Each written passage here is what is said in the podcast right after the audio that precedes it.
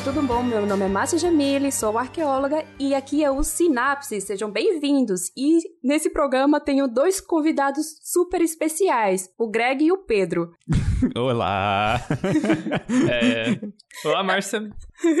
Olá! É, eu, eu fico muito feliz de estar aqui no, no seu podcast. Pra quem não sabe, eu acompanho o seu canal, Arqueologia pelo Mundo, há algum tempo. É um trabalho excelente de divulgação de arqueologia é, é, pelo é. mundo que você faz no uhum. YouTube. Então, agradeço aí pelo seu trabalho e fico muito feliz de estar podendo conversar com você no seu podcast. Ah, eu fico muito feliz que vocês tenham separado um, um, momento do tempo de vocês, que é muito corrido, né, para participar desse meu modesto programinha tal. E Pedro, vamos uhum. lá, se apresenta, Pedro. Meu nome é Pedro Loss, eu sou o diretor e criador do Ciência Todo Dia, co-host do Sinapse e eu mal espero pra gente começar a falar sobre alienígenas do passado e como aliens construíram as múmias nesse episódio. Então, galera, é isso aí. O podcast acabou, tá? Vamos lá, editor, é. finalize isso aí que não vou participar mais não. Tchau. Valeu. tá, agora é. falando, falando sério. Pô, como o Greg falou, é, eu tenho um canal chamado Arqueologia pelo Mundo. Anteriormente, há muito tempo atrás, quando Tutankhamon corria por aí no Nilo, se chamava arqueologia egípcia, né? Mas hoje se chama arqueologia pelo mundo e eu abordo vários temas da arqueologia. Eu tento trazer a arqueologia de forma didática para vocês. E não, não tem aliens. Saco. Droga. Ah, eu também tenho é. um site chamado Arqueologia Egípcia. Quem quiser dar uma olhadinha, pants, tamo aí. Inclusive, eu queria começar esse episódio com uma pergunta que eu acho que é muito importante para mim e para todo mundo que tá ouvindo, Márcia. Nossa. Pa pausa dramática. Né? Eu fiquei nervosa agora, eu vou me embora, gente, que é isso? Quando que acontece a diferenciação entre ser um ladrão de covas e estar fazendo arqueologia? Ah, todo mundo sempre pergunta isso, sempre pergunta isso. Mas, assim, falando sério, né? Porque eu poderia falar isso aí na zoeira, mas falando sério, é, mundialmente, falando de uma forma geral, Claro que isso difere de país para país, mas falando de um contexto geral, normalmente são 100 anos que a gente tem que esperar para se trabalhar em um sítio arqueológico. Beleza? Tipo, o Titanic, ele só se tornou um sítio arqueológico depois que se passou 100 anos do naufrágio, 100 anos da tragédia. Aí é tanto que as equipes de arqueologia precisaram esperar esse tempo para poder trabalhar lá direitinho e tal. E nesse meio tempo aí foram feitas várias é, excursões para o navio onde foram retiradas coisas, sabe? Enfim, assim, respondendo de forma bem porquinha, rapidinho e punts. Mas existem casos e casos. Por exemplo, equipes de arqueologia podem trabalhar em sítios em que ocorreram genocídio. genocídio é, até isso era uma coisa que eu ia perguntar. Primeiramente, eu não esperava esperava essa resposta, fiquei impressionado. 100 anos Sério? realmente parece uma quantidade. É, eu... é que na minha cabeça, tipo, pelo menos na cabeça eu imagino de várias pessoas, né, que falam, quando falam em arqueologia, a gente, a gente lembra, sei lá, de múmias ou uhum. objetos sendo escavados de antigas cidades romanas ou gregas, ou sei lá, os corpos em Pompeia e coisa assim. Mas até agora que tu falou isso, eu queria perguntar: por exemplo, eu posso considerar um, um, campo de batalha da Segunda Guerra Mundial um sítio arqueológico e Sim. fazer pesquisa lá, por exemplo? Sim. É, como eu falei, são casos e casos. É, no caso de sítios como o da Segunda Guerra, onde ocorreram batalhas e tal, existe todo um interesse histórico, porque muita gente uh, morreu lá. Foi, foram batalhas que ocorreram de um grande interesse histórico. Parentes querem saber o que aconteceu com os seus entes queridos, que alguns nem sequer tiveram oportunidade, oportunidade de voltar para casa, os corpos não foram resgatados. Então, são casos e casos. Por exemplo, na questão da ditadura, ditaduras modernas, aliás, né? Enfim, é, no caso de ditaduras, existe um interesse em se saber o que aconteceu com os corpos de pessoas desaparecidas, então é comum se chamar arqueólogos para trabalhar com isso, porque a nossa especialidade é justamente procurar coisas na terra, falando de forma muito podre, tá? Procurar coisas na terra, como se fôssemos criminalistas. A gente tem essa especialização de ir lá, escavar, ver os detalhes e tal, e por isso que normalmente colegas pegam esse tipo de trabalho. Então, são casos e casos mesmo. Eu posso continuar com mais uma pergunta que é muito de interesse pessoal, mas que eu adoraria saber? Ah, pode, por favor. Vamos supor, é, assim, como que eu encontro um sítio arqueológico? Porque, por exemplo, uma vez eu li um livro que eu ah, considero um dos melhores livros que eu já li de, de um cara que falava sobre fósseis, que era Your Inner Fish, o seu peixe interior. Muito bom o livro. E ele comentava que uma das maneiras de procurar fósseis, por exemplo, era procurar rochas, depois, é, depósitos de rochas de uma época específica que eles estavam buscando, e aí ter paciência, né? Sair, tipo, tentando procurar conchas ou coisas do tipo e ver onde que dava. E aí eu vi, eu, eu, esses dias eu tive um livro recomendado para mim é, pelos grandes algoritmos, né? que o livro basicamente falava do uso de satélites é, e como, tipo, a indústria espacial consegue ajudar no ramo da arqueologia. E aí eu fiquei curioso, só que eu não fui a fundo ler. Então, tu sabe de alguma coisa disso? Então, isso aí merecia só um episódio para falar desse assunto, porque são várias formas de se procurar um sítio arqueológico. Eu vou te dar dois exemplos. Um é sobre esses satélites, o uso de imagens de satélite ou então fotografias aéreas, que é um ramo da arqueologia que, ao menos de fotografia aérea, é relativamente antiguinho, mas que tem sido utilizado muito mais atualmente por conta até da facilidade de se ter essa tecnologia em mãos. Nesse caso, um olho treinado é capaz de encontrar sítios arqueológicos, vendo a mudança na vegetação, mudança na cor da. na coloração do terreno, a geografia e tal.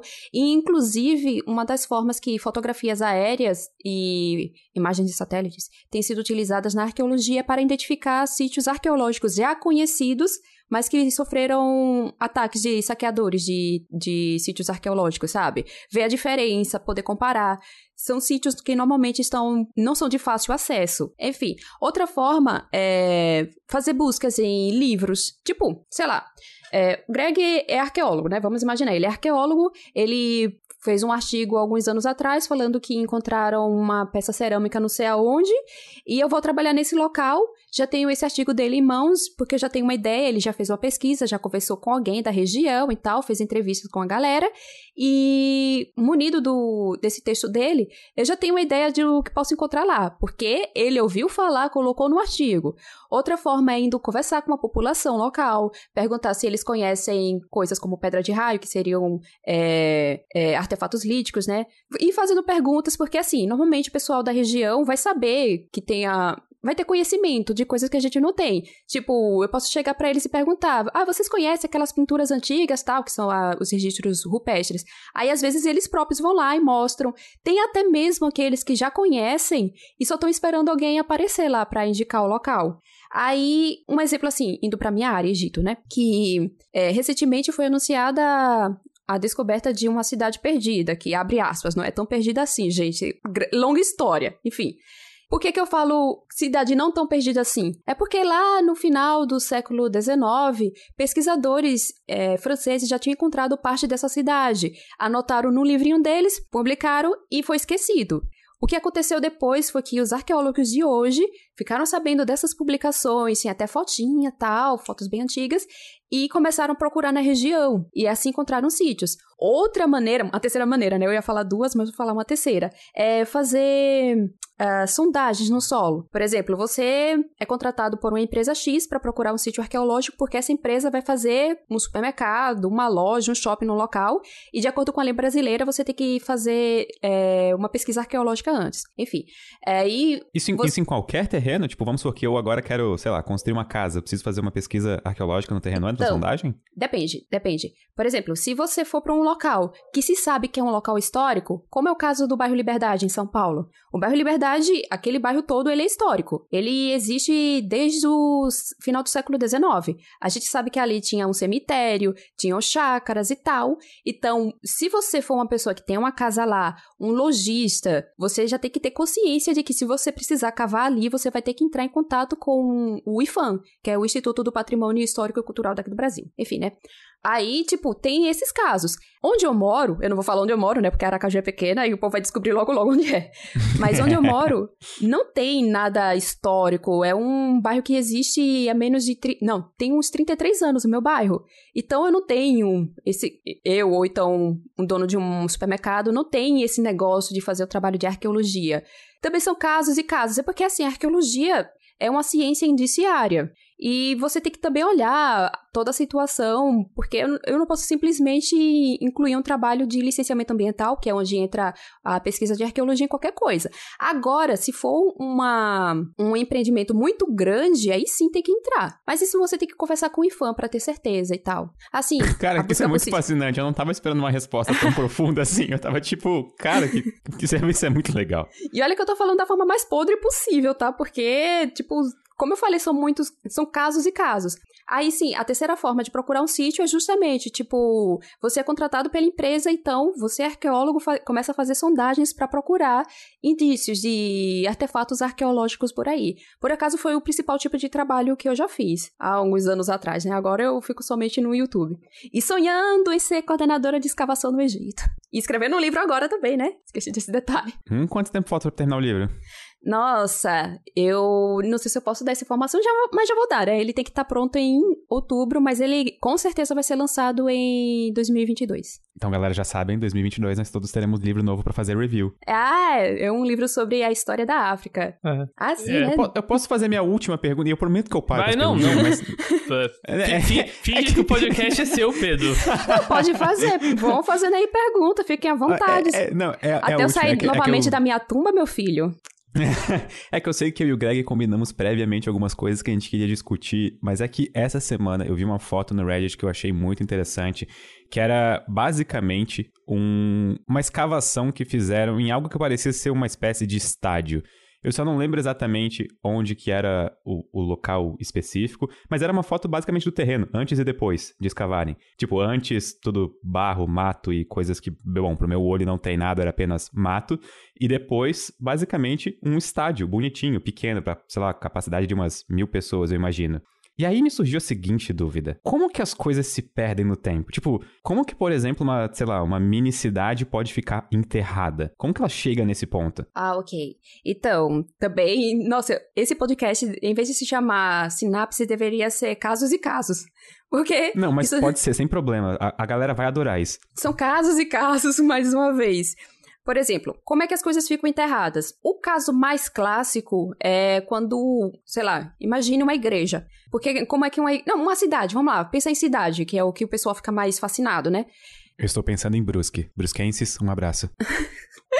A cidade, tipo, ela pode ser soterrada por alguma catástrofe, como é o caso de Pompeia, no caso de cidades no deserto, elas podem ser cobertas pela areia do deserto, né? Pense, séculos e séculos de areia sendo levada e jogada e não tem ninguém para limpar aquilo.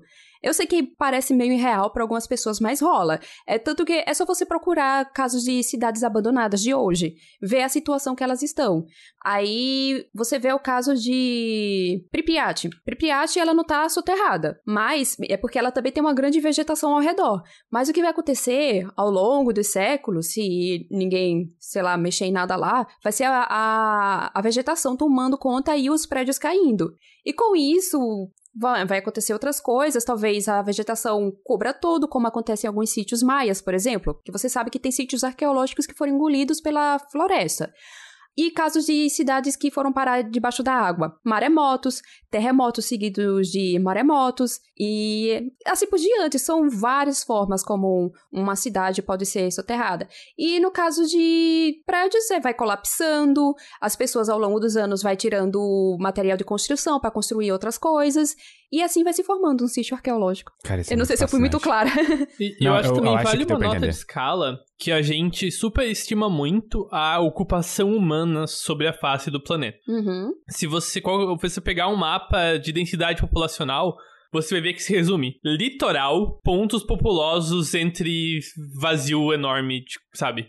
De plantas e coisas assim. Então não é irrazoável imaginar, especialmente no passado, quando formas de transporte não eram tão comuns, que se uma cidade fosse abandonada por qualquer razão, falta de comida, desastre natural, até alguém visitar aquela cidade de novo podia demorar mais que uma geração. É, e daí na verdade, eu, eu, vou fazer uma pequena correção no que você falou. Bom, perfeito. É, nós temos é que a gente tem essa ideia de que no passado não tinha meios de transportes é, eficientes. Só que assim, quando a gente pensa em transporte hoje, a gente tem muito essa visão capitalista de chegar rápido. Metrô, trem, avião e tal. Mas no passado, eles criavam rotas. É, principalmente quando você tinha grandes núcleos populacionais. Uhum. eles tinham essas rotas para facilitar a chegada de um lugar ao outro. Aí, por exemplo, poderia usar animais para fazer esse deslocamento, como burros, né? Dependendo de onde fica esse sítio arqueológico, ou então os rios. Os rios foram amplamente utilizados no passado por várias sociedades. O Egito mesmo, eles não usavam muito o, o, eles não usavam a biga para transporte. A biga é o carro de guerra, sabe? Era só carro de guerra para desfile. E eles utilizavam muito embarcações, então eles chegavam rápido de um lugar a outro porque eles utilizavam também a correnteza, a correnteza do, do rio. E eles utilizavam para ir até os oásis essas rotas do deserto. E o que, que eles faziam? Sempre tinham os postos de parada onde tinha comida e água para ir abastecendo até chegar nos locais. Então é tipo desmistificar um pouquinho essa história tal. Aí, no caso de quando uma cidade era abandonada, e assim, né? Eu acho que o Greg ele puxou um assunto bem interessante, porque até o motivo da cidade ser abandonada é, é fruto de vários fatores. Ela poderia ser abandonada porque, sei lá, a capital mudou e aquelas pessoas não achavam mais viável viver ali, como foi o caso da cidade de Akhetaton, é, no Egito. Uh, epidemias, simplesmente todo mundo morria ali e ninguém ia atrás daquelas cidades, por qual motivo, ou então ia depois e destruir o que tinha lá. É, desastres naturais, coisas desse tipo. Ou simplesmente porque o pessoal não achou mais viável, ali não tinha mais fonte de água, a terra não era mais fértil e resolveram mudar, foram embora, abandonaram tudo. Eu até pensando alto aqui, eu comecei a imaginar, vamos supor que eu tivesse com um grupo de amigos, por exemplo, um amigo chamado Greg e uma amiga chamada Márcia, e a gente estivesse andando pelo meio, não sei aonde, e a gente encontrasse uma cidade completamente abandonada, sem sinal dos habitantes. Eu acho que seria muito difícil a gente estabelecer uma moradia ali, sabe? Eu acho que a gente só ia deixar aquilo lá abandonado mesmo embora. É, poderia ser. Tem um dos livros é, do Game of Thrones, eu não lembro qual é o volume, que é a Daenerys, ela não encontra uh, uma cidade abandonada no meio do deserto, eu acho. E quando ele descreveu aquela cena, eu fiquei, putz, é mais ou menos assim mesmo. Só que no caso dela, ela precisava de um local para se assentar, se recompor com o pessoal, e ela utilizou aquela cidade. Enfim, né? Só mostrando, dando um pequeno exemplo. É, se o Pedro me permite fazer perguntas agora também. Olha, eu permito, olha, eu permito, briga, desculpa, briga, eu acabei briga. minhas perguntas. ah, e, inclusive, eu achei muito bom essa ordem, porque o Pedro fez perguntas mais gerais de eu ia falar ast astronomia, mas é, não de arqueologia. E, e eu queria mais focar um pouco na sua especialidade, que é o Egito. E eu quero começar pelo começo, que é justamente, eu gostaria de perguntar, isso é algo que eu realmente não sei. Quando que aquela população que habitava em torno do Nilo passou a ser o que hoje a gente chama de civilização egípcia? Passou a ser o egípcio, o Egito como a gente conhece. Aham. Como que se Na formou? verdade, é, as raízes para o Egito dos faraós, né, que é o Egito que todo mundo conhece, surgiu há mais ou menos uns 6 mil, 7 mil anos atrás, durante o período pré-dinástico, o que a gente chama de período pré-dinástico, que abrindo muitas aspas é o que a gente chama de pré-história, sabe? E é interessante citar o período pré-dinástico porque, apesar de ser, tipo, séculos e séculos, coisas que foram acontecendo durante o período pré-dinástico foram cimentando o caminho para que o Egito dos faraós surgissem. Como, por exemplo, o, o Egito que conhecemos hoje, nessa época, eram pequenos conglomerados de pessoas. Em algum dado momento, e mais uma, mais uma vez, gente, eu tô falando isso de forma meio cagada, sabe? Só para vocês entenderem mesmo, porque isso é muito complexo e tem muito buraco nessa história que a gente ainda não conseguiu preencher. Se quiserem assim, mais informação, acompanhem o canal dela, se inscrevam, assistam os vídeos. Okay, exatamente, exatamente. Uh, o Egito era esse esses vários grupos de pessoas vivendo em diferentes vilas e tal, em algum momento dessa história, eles se separaram, como eles se juntaram uma parte ao sul e uma parte ao norte do Egito, que é o que a gente chama hoje, chamamos de Alto e Baixo Egito. O Alto Egito é o norte, o Baixo Egito é o sul do Egito, enfim, né?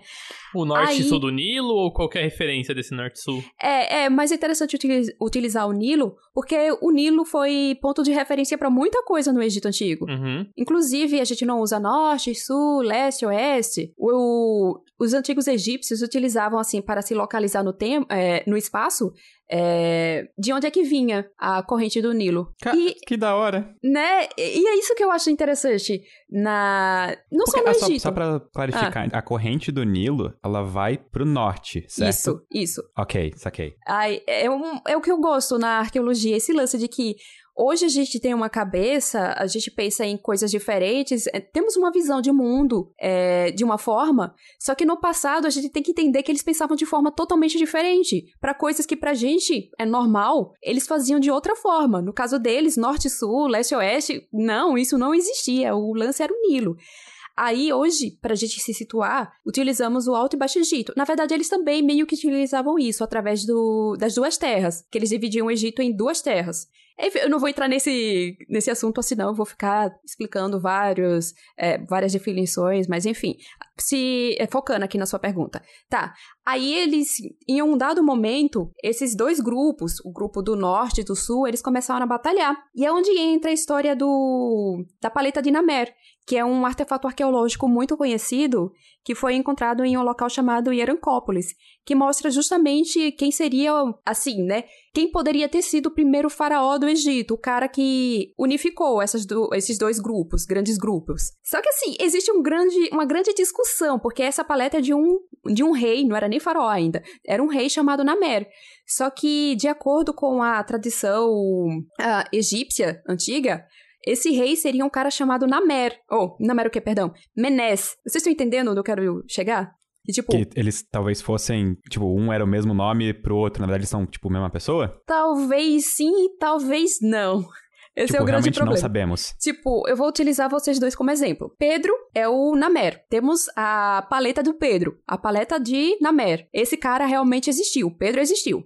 Só que, quando a gente vai olhar os textos egípcios, os egípcios, eles não tinham arqueologia, não tinham historiadores, então eles tentavam é, tapar o buraco de alguma forma. Então, de acordo com a tradição egípcia, o primeiro rei deles era o Greg, que era o Menes. Que ultraje, Greg. Aí, tipo, por que, que a gente não fala que esse Menés de fato existiu? Porque essas listas envolvem, tipo, até divindades. Os egípcios tanto fazia, né? Eles colocavam divindades e tal, e talvez eles não soubessem o nome dessa pessoa e quiseram nomear de alguma forma. Então nomearam de Menés, ou seja, o Greg, né? Ele é essa figura mítica, pronto. Só que indícios arqueológicos apontam que possivelmente esse Menés mítico seria esse Namer. Só que nessa lista ainda tem o rei Ahá, que seria eu, sabe? Aí tem outros reis que poderiam ser esse mítico Menés, tá? Então, então a lista vai voltando pro passado mais longe do que ela deveria pelas evidências da formação. Isso, isso. Então é, é suposto que algum daqueles nomes talvez sejam invenções justamente para criar essa linha de governantes. Exatamente. Ou talvez eu, ahá, a Márcia, né? Eu, ahá, e o Pedro, o Namé, talvez nós dois juntos, na verdade, seria esse Menés. Talvez os egípcios usaram esse termo, esse nome Menés, para, na verdade, resumir várias pessoas que, durante batalhas por anos, acabaram unificando o Egito. Talvez a unificação do Egito não foi uma pessoa, mas várias pessoas. Nemés era a coalizão política que unificou o Egito e não um, um indivíduo. É, pensando dessa forma, é uma forma interessante de se entender.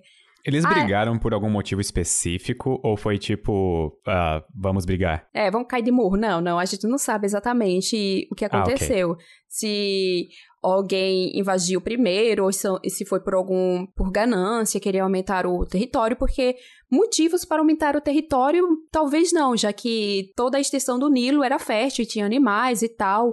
A gente não sabe por que, que eles resolveram fazer isso, a gente só sabe que aconteceu e depois dessa unificação do Alto e Baixo Egito, surge o Egito dos faraós. Só que assim, não é que quer dizer que deu um estalo e surgiu o Egito dos faraós. Ainda tem um momento de transição que a gente chama de época tinita, até ir se organizando tal, e de fato surgiu o Egito dos faraós que durou tipo milênios. E põe milênios nisso, né? Foram alguns milênios, não foram? Aham. Uhum. Foram um pouco mais de dois, três milênios. É porque não dá para dar uma data fechadinha, já que a gente não sabe exatamente as datações do Egito, né?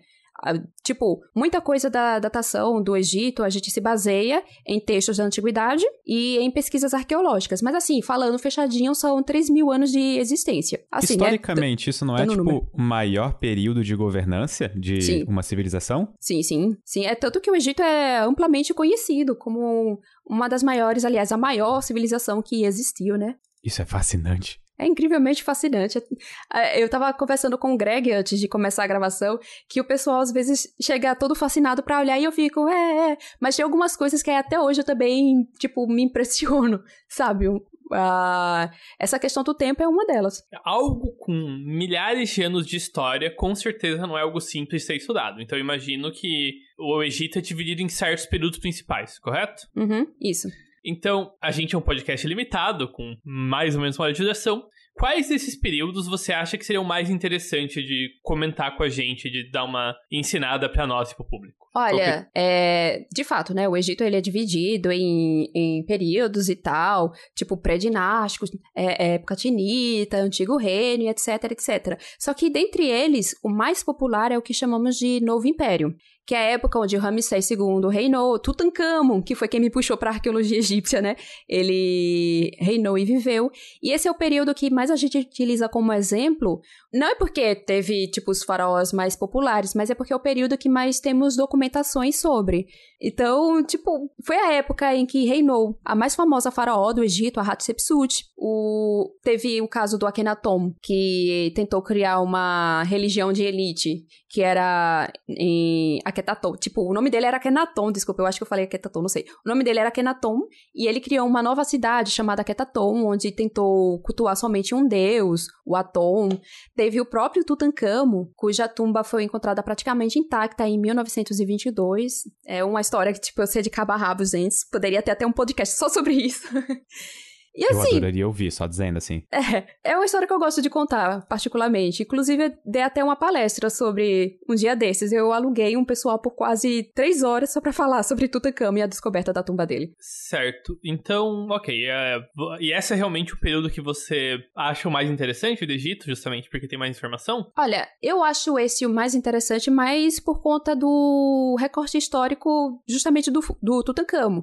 Da questão de, do avô dele, que criou um palácio chamado Malcátara, eu acho esse palácio super interessante. Assim, a gente sempre cita esse porque é o que tem mais documentação. Mas como você bem falou, né, é, são 3 mil anos de história, mais de 3 mil anos de história, e cada um vai procurando o, o seu cantinho para estudar. No, no meu caso, o que eu ma acho mais interessante é o Novo Império, que é justamente esse, onde viveu esse pessoal. Só que a minha especialidade, de fato, é algo que pouca gente sabe, inclusive. A minha especialidade é com arqueologia de ambientes aquáticos aplicados ao Egito Antigo. Aí eu, tipo, vou pegando recorte dali, dali tal, de diferentes períodos, para tentar entender esse simbolismo aquático. Certo, isso na verdade parece bastante interessante. Eu de fato não conhecia.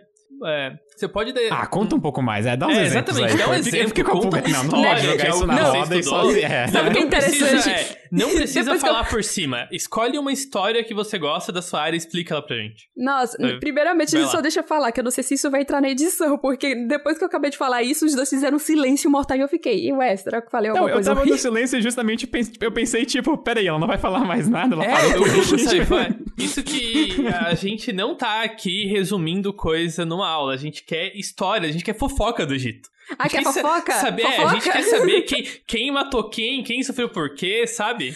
Nossa! Mais específico. É, eu só queria fazer um adendo que, tipo, vocês uhum. estão fazendo assim essas perguntas e falam, ah, eu não sabia disso e disso. Eu fico feliz que vocês estejam perguntando e estejam tão interessados, porque normalmente o pessoal, quando pensa em arqueologia, diz só pensa alien, alien, alien, alien. E a coisa legal, o pessoal ignora, fica pensando nessas coisas. É, só, é... só, só pra dar uma carta reversa aqui, hum? eu sou da física. Já literalmente me perguntaram na rua se eu sei da nave que estão construindo no CERN. Então eu entendo essa dor. Mas eu só queria deixar claro para vocês dois que a gente já vai chegar nos aliens, mas antes... Não, não tem aliens... Prefiro a fofoca, fofoca. Fofoca, Então, putz, é porque tem tanta coisa. Primeiro, dá alguma curiosidade sobre a minha área. Olha, uma coisa que eu gosto muito é, são as ideias de embarcações no Egito Antigo. Que a gente pensa hoje em embarcação como algo que é para, sei lá, trazer algum produto do outro lado do mundo, ou então passear com os amigos no final de semana, né? Se você for rico, ou então participar de uma pescaria, ou para você utilizar para subsistência mesmo, né? Você precisa ser, você é pescador e tal. Só que no Egito, além de ser utilizado como transporte, além de ser utilizado como meio para chegar à água para você fazer a sua pescaria e tal, ou então para você só ficar ali de boas no Nilo mesmo, eles tinham uma visão, eles olhavam as embarcações como algo sagrado. Em que sentido? Muitas divindades, elas quando tinham as suas festividades, eles eram, elas eram transportadas dentro de pequenas embarcações. Porque para os egípcios, muitas coisas relacionadas com a água tinham essa conotação mais sagrada, sabe? Cheia de simbolismo. Até porque eles acreditavam que o mundo tinha surgido de um oceano primordial, um Num. E, inclusive, de que o Deus Sol, falando de uma forma geral, porque é, a, os mitos de criação egípcios são pelo menos quatro versões, mas assim, em todos inclui esse elemento do Sol saindo da água. Aí só pra vocês verem que, tipo, eles realmente agregavam vários simbolismos especiais a tudo, a muitas coisas que envolviam a água. E as embarcações eram uma dessas. Eles utilizavam elas para carregar deuses. Existem fotos de múmias que foram sepultadas dentro de barcos só que, infelizmente, eu procurei saber sobre essa múmia em questão e ela foi destruída é, no século passado, eu acho, ou foi no século XIX. Não vou me recordar, mas ela foi destruída. Existe a foto dela, mas, enfim, ela não existe mais. Que, tipo, tá lá, a embarcaçãozinha e a múmia dentro. Muito interessante.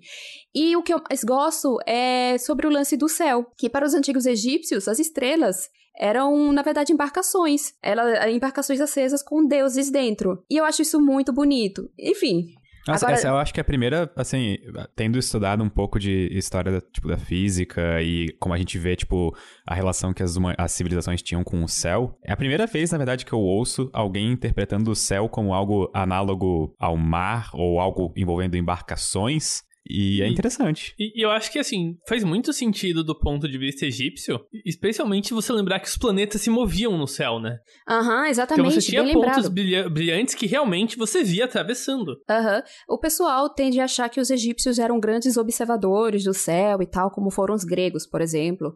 Mas, não, eles não eram grandes observadores. Mas sim, eles tentavam associar alguma coisa, tentar entender o que, que eles estavam vendo. Aí eles percebiam pequenas mudanças no céu. E esse lance que você falou, né?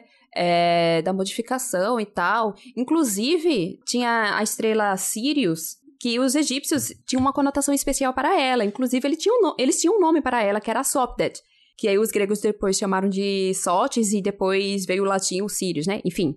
É, essa estrela, para eles, era uma divindade feminina que era responsável por guiar o rei morto pelo além. E ela ainda era considerada, em algumas versões do mito, como a esposa do deus Rapi, que era o deus da inundação do Nilo. E ela ainda era considerada a deusa da fertilidade, protetora da agricultura e do tempo. Por que do tempo? Porque quando ela aparecia no céu dos egípcios, eles acreditavam que ia chegar as cheias do Nilo também, e com isso ia começar o ano novo deles. E eu quero aqui só tomar um tempinho para explicar sobre esse lance do ano novo, que hoje o nosso ano novo é em dezembro, né, etc e tal. Só que voltando ao lance do Nilo, voltando ao simboli é, o simbolismo aquático e tal, o ano novo deles era contado a partir do momento em que começava as cheias do Nilo, que era mais ou menos final de junho, julho, por ali. Ou seja, era uma vez por ano um período de cheia? Sim, eram sucessivas cheias que aconteciam em um intervalo de tempo, uma vez por ano. E para eles, é, quando a estrela Sirius aparecia, poderia ser o significado de que iam chegar as cheias também. Ok, que as cheias poderiam chegar antes, chegar depois. E tinha casos documentados de que a cheia chegava junto com a aparição da, da estrela Sirius, que era chamado de ano sotíaco, inclusive tinha esse termo, o ano sotíaco. Inclusive, Sirius, para quem quiser observar no céu, fica bem perto das famosas Três Marias, Uhum. E é uma uhum. estrela bastante luminosa. Ela é bastante fácil de identificar. Procurem o cinturão de Orion, que são as Três Marias, e olhem um pouquinho para a esquerda. E, Pedro, pegando um gancho no que você falou, o nosso cinturão de Orion, né, as Três Marias, eram considerados o símbolo de Osíris. E pela aproximação da, de Sírios e as Três Marias, uh, os egípcios também associavam a, a Sírios, que é Sopter, né? Considera é, associavam ela com Isis, que era a esposa de Osíris. Só que eu Porque só eles quero... estavam pertinhos no céu. Exatamente. Só que eu quero fazer um adendo, né, que hoje a gente chama de Três Marias e tal, porque a gente tá vendo aquele cinturão do Orion, né? Só que os egípcios, eles não viam três estrelas, eles poderiam ver, tipo, várias estrelas juntas e tanto faz. Ah, sim, porque nossas constelações são totalmente concepções humanas, né? Então faz sentido Exatamente. a gente atribuir a, a objetos que a gente tem conhecimento, né? Exatamente. Nossa, eu vou levar Pedro pra apresentar as paradas comigo. então, galera, essa estrela aqui é em tal lugar. Essa... Até uma coisa que me chamou atenção é, é Sirius já é um nome egípcio, não é? Não, Sirius é um nome latino. É, ah, é, ok. Essa era a minha pergunta, justamente. Por que, que a gente tem esses dois nomes? Aham. Uh -huh. O Sopdet é, em egípcio antigo, esse era o nome dela. Aí, com a invasão grega, eles renomearam chamando de Sotes. Inclusive, tem uma parada interessante aqui, que Sopdet é uma deusa. Só que com os gregos, eles trocaram e transformaram em um homem, em um deus, chamado Sotes Impu. É tanto que se alguém for procurar, saber, vai encontrar uma imagem de um deus. É pra ninguém ficar, nossa, aquela louca falou isso, etc e tal. É porque eles mudaram o, o gênero da, da estrela. Posso fazer mais uma pergunta? Pode. Desculpa, eu sei que eu, eu sei que o Greg quer chegar não, no, não, numa vai, parte vai, vai, como eu disse, aproveita que eu saí da minha sepultura, meu filho, porque É. se deixar, eu nunca mais apareço por aqui, eu só fico lá, Uma das trancado no meu histórias que quarto. mais me fascinam na história é a maneira como a gente finalmente descobriu como interpretar a língua egípcia e os hieróglifos e tudo mais. Isso me interessa muito de um ponto de vista da linguística mesmo. É, eu sempre comento aqui nos episódios do quanto que eu gosto de ler sobre linguística, em- embora não tenha nenhuma é, tipo formação por trás, nada, é só coisas que eu leio mesmo. E eu, é, efetivamente, né, caí na história da Pedra de Roseta e tudo mais. Então, tem como contar um pouco mais pra gente sobre como exatamente a gente chegou no ponto em que a gente finalmente conseguiu decifrar hieróglifos e saber, tipo, o que, que aquelas línguas antigas queriam dizer? Nossa, esse é um rolê longo, longo, mas assim. Cara, como eu posso explicar isso assim de forma rapidinha? É porque existem nuances na história de como foi traduzida a Pedra da Roseta. A gente tende a falar mais o resumão, o resumão mesmo. Que é a história do Mas- Cha- Champollion, não é? É, teve a história do Champollion, de Wuyong. Deixa eu ver como eu posso falar para o público de uma forma certinha. Bom, teve a descoberta da Pedra da Roseta, que já se descobriu que ela não foi encontrada nessa local Roseta de forma alguma. Eu ainda não li o artigo, tá? Não li, mas tem gente dizendo que ela não foi encontrada na cidade de Roseta, como sempre foi dito. E assim, o Napoleão, ele invadiu o Egito em 1798, beleza? E ele entrou lá com o intuito de dominar o Egito e expulsar os ingleses, que já estavam por ali dominando politicamente o Egito. Aquele lance do colonialismo, imperialismo, enfim, né? Aí, só que assim, ele foi, porém, como a arqueologia já estava surgindo nessa época, com a arqueologia clássica, que é a arqueologia mãe, e é, os estudos gregos e latinos e tal, ele já tinha certo conhecimento, certo é, entendimento da existência de uma antiga civilização nesse país, Egito, e ele estava muito curioso em saber, principalmente porque ele era muito fã do do Alexandre, o Grande. Aí ele queria saber, né? Porque ele tinha esse lance de ser grandioso e tal, e queria saber sobre o Egito, esse local, que tinha Alexandria, etc, etc. Peraí, peraí, Beleza? peraí, só recapitulando. Peraí, ele, Oi. ele não sabia, tipo, ele, ele tinha ouvido só meio que boato de que existia uma civilização que hoje em dia a gente conhece como a civilização egípcia antiga? Então, ah, é que naquela época não se sabia muita coisa sobre o Egito. O que se sabia era por textos gregos, textos latinos, e se conhecia a existência do Egito, né? Com os otomanos lá e tal, mas não se tinha muita ideia do que era aquilo, só se conheciam os monumentos, porque a linguagem não tinha sido ainda traduzida. Aí eles sabiam da existência dos monumentos, mas os monu- monumentos eram totalmente silenciosos para eles, eles não entendiam o que era aquilo. É tanto que muitos acreditavam naquela época que as pirâmides eram, na verdade, grandes celeiros. Celeiros. Exatamente. Aí. É, Essa é uma maneira muito é, como é, é, gastadora de recursos de fazer um celeiro. Pois é, precisou muito tempo com arqueólogos que foram lá para tentar entender o tal do celeiro e descobrir que não era celeiro, que eram sepulturas. Nossa, o início da história da arqueologia egípcia eu acho muito interessante, sério, eu acho muito interessante, porque você vê essas coisas que hoje a gente sabe muita coisa sobre o Egito, mas naquela época os caras iam lá e começavam a viajar para tentar entender o que era aquilo. A arqueologia ainda não era nem ciência, era coisa mais de palpite e pega esse artefato e bora levar para o museu e acabou, É, porque ele é bonito e grande. Se, se serve de, de apoio, só uma nota de curiosidade, naquela época, e eu imagino que faz sentido, na história da física você também tem um momento em que as ideias da física principais eram viagem. O que sobrou eram as boas ideias. A gente esqueceu o tanto de gente errada que tinha no passado, assim. Pois é. A gente também tem que entender, né, o contexto e tal, mas em algumas situações era, tipo, proposital também, né? Concepções racistas, por exemplo, esse tipo de coisa. É, mas o que me chamou a atenção foi justamente que eu não sabia que rolou essa descontinuidade histórica do conhecimento da antiga civilização egípcia. Eu achei que era tipo aquele, aquele tipo de civilização que meio que todo mundo A gente sabia, conhece, sabe? né? Não. Por exemplo, a Cleópatra. Cleópatra, por conta dos registros romanos e gregos, ela era mais conhecida na Europa do que no próprio Egito, porque no Egito teve a proibição da língua e tal, né? Aí, sim, aí o Napoleão foi para o Egito tal, tentou dominar o país, só que não deu certo, ele foi expulso. Não, minto. é, ele viu que estava começando a ficar meio complicado, ele voltou para a França e deixou o exército dele lá. Só que assim, quando ele foi para o Egito, por conta da curiosidade acerca dos monumentos que tinham lá, ele levou junto uma equipe de acadêmicos, que tinham desenhistas, é, linguistas, botânicos. E essa galera, quando ele voltou para a França, ficou no Egito com o exército. Aí, para eles não ficarem lá, a banda voou, eles começaram a viajar pelo Egito e a fazer medições para tentar é, registrar o máximo de coisas que eles viram. Só que assim, o pessoal acha que foi altruísmo, não foi altruísmo. Isso aí tinha muita coisa de é, prática de guerra também. Não vou entrar nesse mérito, senão vai ser outro podcast só sobre esse assunto. Mas assim, né, só para contextualizar a situação da tradução da Pedra de Roseta. E esses soldados encontraram essa pedra. Por que, que a gente fala que é a Pedra da Roseta? Porque, de acordo com a historiografia, com a bibliografia, essa pedra foi encontrada em Roseta, mas como eu falei, tem pesquisadores já dizendo que não foi isso não, que eles registraram errado. Enfim, essa pedra ficou sob domínio da França, só que quando os soldados franceses foram expulsos pelos ingleses, né, os ingleses ganharam a, a batalha, essa pedra foi para o Museu Britânico. Então, as pessoas só tinham acesso a essa pedra ou indo ao Museu Britânico ou através de cópias dela cópias, tipo, de você botar o papel e passar um, é, um grafite por cima, sabe? Fazer aquele negativo. Uhum. Então, daí, é, eles observaram que essa pedra tinha uma certa importância porque ela tá em três línguas. Em egípcio antigo, né? Hieróglifos egípcios. Tá em... É... Ai, gente, esqueci agora o termo. Eu sei Socorro, Pedro, você lembra grego qual era? também tinha... Sim, demótico. Demótico. Demótico. É, Isso. esse termo eu não ia saber, não. Ah, tinha essas duas, essas três línguas.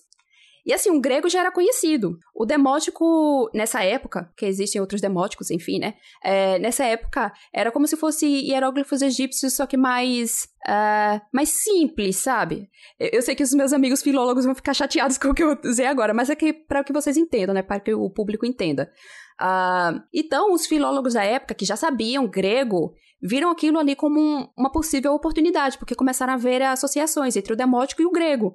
Então, alguns pesquisadores começaram a pegar essas cópias e tentar entender, tentar traduzir e tal. Eu não vou saber explicar exatamente todos os detalhes sobre isso, porque eu não sou filóloga, gente, infelizmente. Eu gostaria de ser, mas não sou.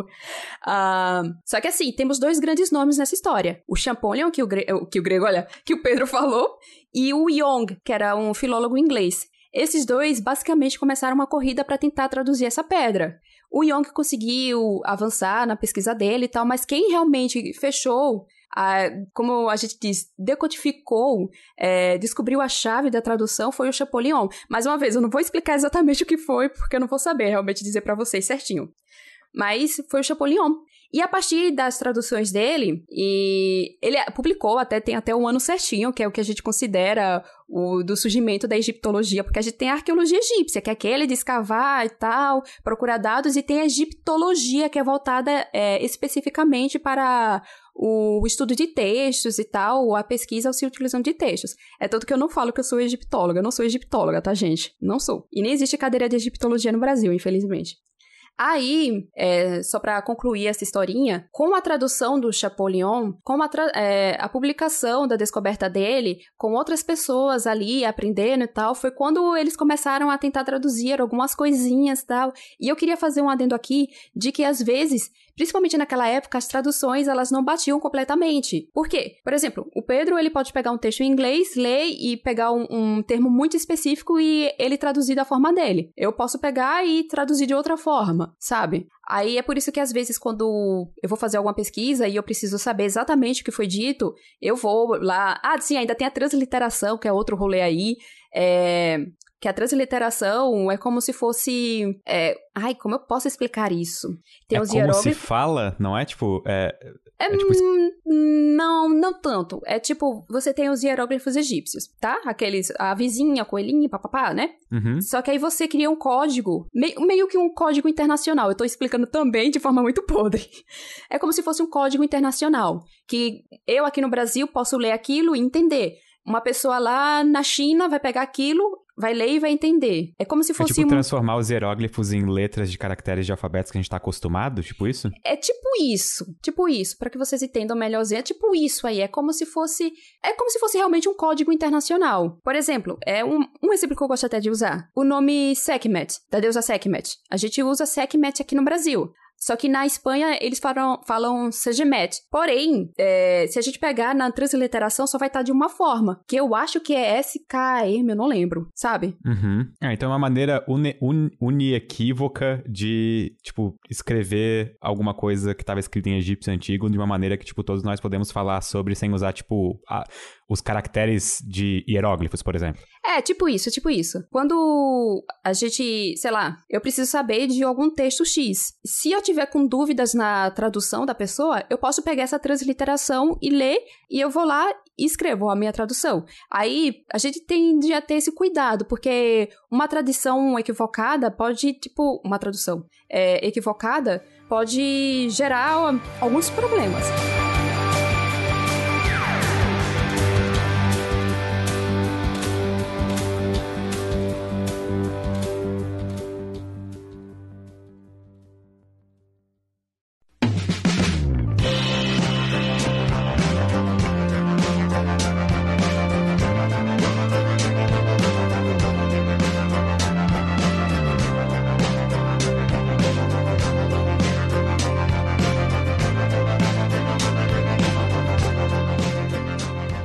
Acho que tem dois lados que eu gostaria de ir, mas eu, eu vou para um deles primeiro, que eu acho talvez seja o, um menos usual.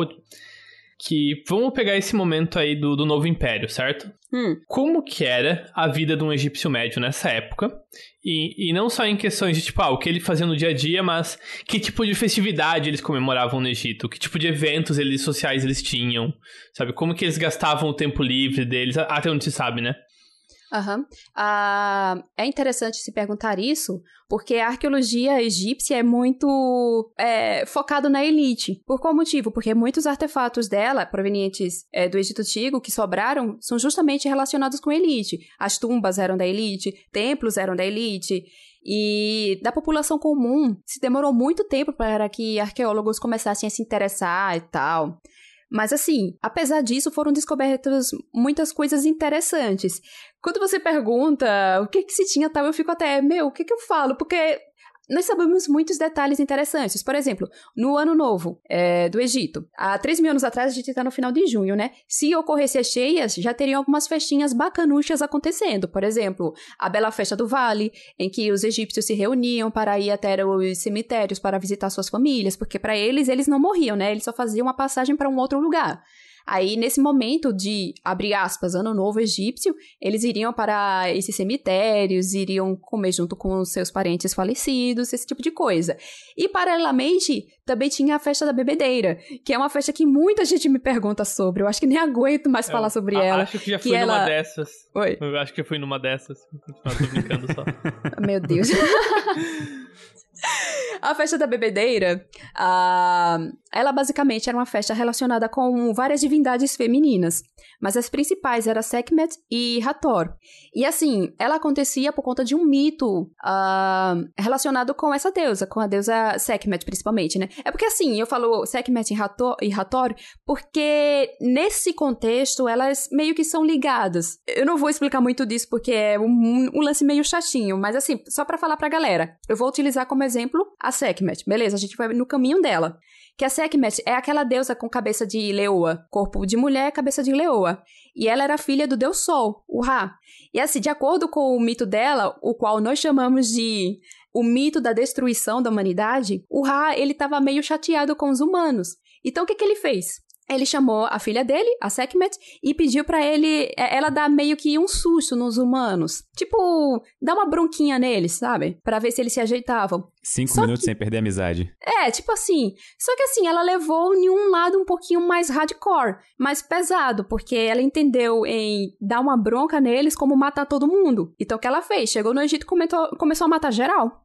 Aí foi quando o Ra viu o que, que ela estava fazendo, ficou desesperado. E qual foi a brilhante ideia de Ra? Eu adoro essa parte do mito. Ele transformou as águas do Nilo em cerveja. E algumas cervejas no Egito tinham uma tonalidade vermelha. Então a Sekhmet, ela concede e viu aquele o Nilo vermelho. É, algumas é, algumas vertentes dizem que ela queria é, beber o sangue das pessoas, porque ela achava que ela era o sangue que tinha escorrido. Outras dizem que ela só queria saciar a sede, me a sede mesmo e, e, assim vai, né? Mas enfim, o lance todo é que o Ra transformou o Nilo em cerveja. Ela foi lá, tomou e ficou extremamente embriagada. E o que foi que aconteceu? Ela apagou. Daí, o, a historinha, essa é a historinha por trás da festa. Os faraós organizavam essa festa para honrar é, a memória desse momento histórico. E o que, que a galera fazia nessa festa? Encher a cara. Até apagar. Até apagar. Até apagar. E é muito interessante isso. Gente, é porque vocês não estão vendo minha cara, mas eu tô aqui rindo porque eu acho muito interessante. Que a festa ela tinha algumas divisões de pessoas. Primeiro que alguns pesquisadores dizem que os faraós não bebiam. Eles eram, tipo, não entravam na onda de beber. Porém, as crianças bebiam. E tinha um, o, o, o pessoal que bebia e tinha aqueles que não bebiam. Qual era o papel desses que não bebiam? Acordar os bêbados no dia seguinte. O que faz total sentido. Até o motorista da rodada, mas... versão Egito. Exatamente. Mas eles meio que podiam ter dado esse papel para as crianças, assim, né? Tipo...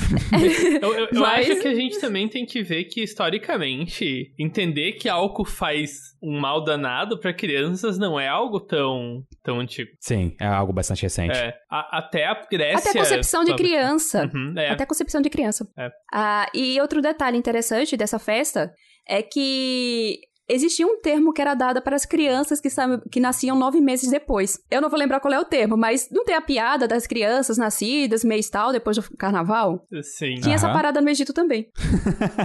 é, o mundo dá voltas. O mundo dá... É, mas olha, eu ia concordar com isso, mas não, não, nem, nem sempre, mas enfim, né? Eu acho que você entendeu. Olha o que o álcool faz com as pessoas. Crianças uhum. nascendo nove meses depois, eu acho que é uma coincidência. Uhum.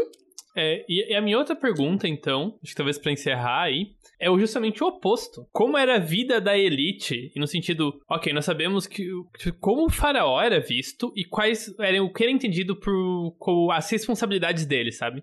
O que, uhum. do ponto de vista dos próprios egípcios, tornava alguém um bom ou mau faraó? Qual que era essa relação do faraó com as pessoas. Uau, eu vou por dois, duas linhas aqui. A linha religiosa e o que a gente vê em artefatos arqueológicos. Na religião, o que a, população achava não interessava. Mas o faraó, ele tinha que dar. Uh, como é? Ele tinha que dar. É, ele tinha que responder a uma deusa chamada Maat, que era a deusa da justiça e do equilíbrio cósmico. Aí, tipo, se ele fizesse algo ruim, ele desagradava a deusa Maat. Pronto, não tem aquela imagem da, do tribunal de Osíris, que é quando tá pesando o coração do morto e não tem uma peninha? Eu acho que muitos de vocês já viram, os ouvintes, alguém já viu. Essa peninha, então, essa pena é a pena de Maat. Aí ele tinha que responder somente a ela. Se ele deixasse a população morrer de fome, ele estava fazendo algo que não obedecia à ideia do Maat, à ideia do equilíbrio e da justiça. Aí, se ele deixasse de fazer um ritual X para o Nilo subir, se o, Nilo, a esteia não viesse, é porque ele não é, respondeu a Maat. Aí, isso era o que tornava, abre aspas, ele um mau faraó. Embora, assim, tipo, ele não respondeu a Maat, é porque eu tô usando esse termo mau faraó, mas não era visto assim como faraó ruim. Era um faraó que não estava obedecendo aquela ordem do universo, blá blá blá. Porém, quando a gente vê os indícios arqueológicos, a gente vê uma parada um pouquinho diferente. Um exemplo é o, a greve que ocorreu na época do reinado do faraó Ramsés III. Porque a gente pensa, ah, os egípcios obede obedeciam cegamente aos faraós e tal. E tem até o lance de que quando o faraó passava, ninguém olhava para ele e beijava a areia que o cara passava. Claro, rolava isso. Só que assim, quando a gente vai olhar os indícios arqueológicos, a gente vê o caso dessa greve que ocorreu na época de Ramsés III. Por que, que essa greve ocorreu? Porque os caras que estavam trabalhando no templo dele não estavam sendo pagos. Aí eles decidiram parar tudo até que recebessem um pagamento. Eu tô pensando, qual era a moeda? Uh, qual, o que, que, era o pagamento nessa época? Só pra fim de curiosidade. Era a permuta. No caso, normalmente os trabalhadores recebiam cerveja e pão. Aí o pessoal fala, é cerveja. É porque a cerveja no Egito além de alcoólica, ok, é, ela era muito nutritiva. É tanto que alguns falam que não, não era bem cerveja, era um migal de cerveja, porque ela era extremamente nutritiva. Mas esse aí era o principal pagamento, mas poderiam ser outras coisas, como tecido, ah, frutas, animais. E eu, por exemplo, como um trabalhador, poderia pegar essas coisas e na, digamos, mercadinho e trocar esses objetos por outros objetos mais úteis para mim, por exemplo. Exatamente. Aí eles decidiam o preço de acordo com o valor do que você tinha. Ah, tipo, tinha aquele mercadinho, tá? Eu, você e o Greg. Aí você chegou, sei lá, com uma cabra. Uma cabra, tipo, é uma cabra. Carne e tal. Ela pode se reproduzir também. Eu tenho rolos de linho. O Greg tem tâmara, um cesto de tâmaras e outras coisas. Aí a gente poderia começar uma negociação. Tinha até um, um, uma forma de decidir o valor através de uma métrica. Ai, gente, eu não vou lembrar o nome agora. Mas tinha várias formas diferentes de decidir quão valioso era aquilo, sabe? Mas era ali na negociação mesmo. E, e outra que é bom de lembrar sobre negociação antiga, que eu, tô realmente lendo sobre isso, mas é que o comércio muitas vezes era muito mais comunitário entre as pessoas. Então, às vezes, era muito mais parecido como emprestar algo do seu vizinho do que necessariamente o que a gente imagina hoje de ir numa loja, sabe? Então era um pouco mais flexível. É, depende de sociedade para sociedade, mas é por aí mesmo. E tem um lance interessante no Egito que é, isso é bem interessante mesmo. Por exemplo, você ia fazer uma festinha. Sabe as nossas festinhas que leve salgado, refrigerante, não sei o quê? Rolava uma parada parecida no Egito. Só que que é o que o dono da festa fazia? Ele anotava o que Pedro estava trazendo, o que eu estava trazendo e o que você estava trazendo. Aí, né, lá vai eu com, sei lá, meu balde de cerveja, o Pedro com o pão, você com, sei lá, um sanduíche de pato. A gente faz a festinha tal, só que dessa vez é o Pedro quem vai fazer a festa. Sei lá, passou quantos dias aí, Pedro vai fazer a festa. Ele chamou a galerinha dele e lá vai a gente. E ele vai anotar também para ver se a coisa que ele levou também vai ser compatível com o que vai receber na festa dele. Aí tinha essas paradinhas. Tem altas tretas a ver com o, com o trabalho no Egito Antigo. Como, por exemplo, de uma mulher que, tipo, tem um carinha que ele tem. Ele era o patriarca da família, né? Ele que cuidava das finanças da família. Finanças botando aspas, né? Porque é um termo anacrônico. Ah, e ele foi viajar. Só que ele viajou e começou a receber cartas da família reclamando de uma série de coisas.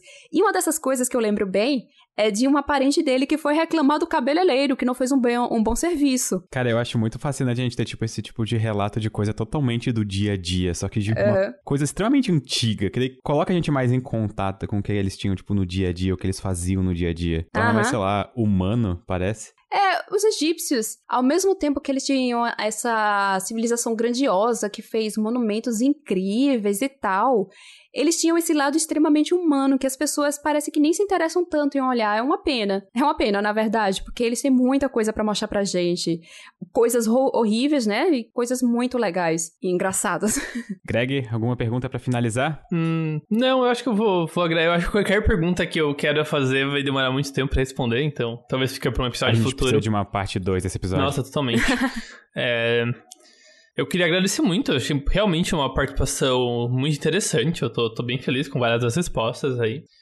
Eu espero que tenha respondido direitinho. Sim. Nossa, com certeza respondeu. Muito. É, sério. Sim, sim. Eu só quero lembrar que muita coisa que eu respondi aqui, eu falei de uma forma muito simplista, mas é, tá aí o canal e o meu site para quem quiser saber mais e tal, é. saber direitinho, eu posso passar documentos também. Márcia, se as pessoas que estão ouvindo o episódio quererem, que, quiserem te achar no Twitter, Instagram e no YouTube, no seu canal do YouTube, como que elas podem fazer? Primeiramente, tem o meu canal no YouTube, né, que eu sempre tô, tipo, como posso falar, desmistificando trabalhos de arqueologia, né, destrinchando, explicando tintim por tintim pra galera, que é o Arqueologia pelo Mundo. Uh, também tem o meu site, que é o, o arqueologiaegípcia.com.br. Lá tem o um e-mail para quem quiser mandar mensagem e tal. Uh, o meu Twitter é o mjamile com dois L's e é no final. Facinho de encontrar, Pants. Não sei se tem como vocês é, passarem pro pessoal isso. Sim, eu vou colocar meu... tudo na descrição. Aê. E tem também o meu Instagram, que eu. É o meu Instagram pessoal, gente. Eu já vou falando logo isso, só que às vezes eu coloco algumas curiosidades sobre a antiguidade egípcia, que é o Mastia Jamili, com dois L's e E também no final. E, aliás, eu comecei abrindo esse episódio, fazendo aquela brincadeirinha, dizendo que era meu podcast, e acabei nem falando a minha formação, gente. Eu acho que o povo ficou, quem é essa louca?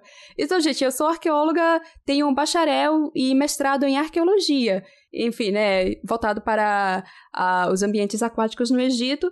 E eu também queria falar sobre o meu livro, que eu vou publicar, né, vai sair em 2022. É, vai sair pela HarperCollins. Eu estou escrevendo junto com o meu amigo, o, o Reinaldo José Lopes, que ele é divulgador de ciência há muito tempo. Já escreveu vários livros e agora escreveremos juntos. E se chama Mãe África: As Grandes Civilizações do Continente Berço da Humanidade. Estamos aí em fase de pesquisa. Inclusive, na, na, minha Twitch, eu tenho feito lives de home office, em que algumas pessoas estão me acompanhando fazendo essa pesquisa. Então, quem quiser participar também, ver como é, é só procurar por Márcia Jamile na Twitch. Belezinha? Eu acho que eu já falei tudo.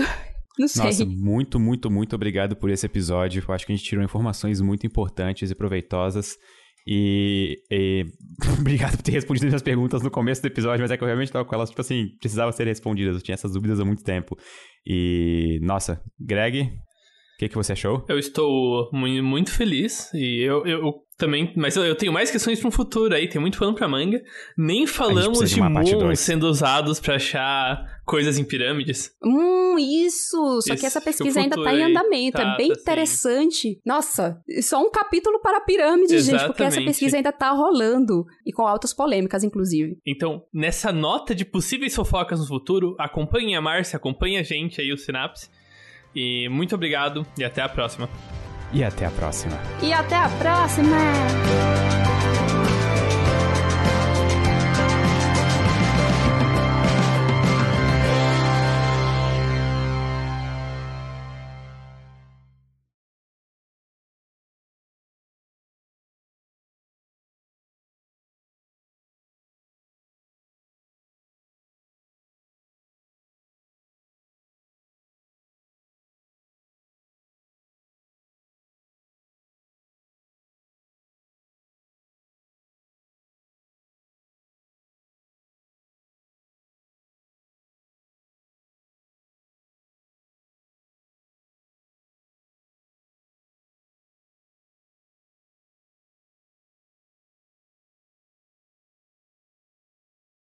Eu posso falar beijo na bunda de todo mundo?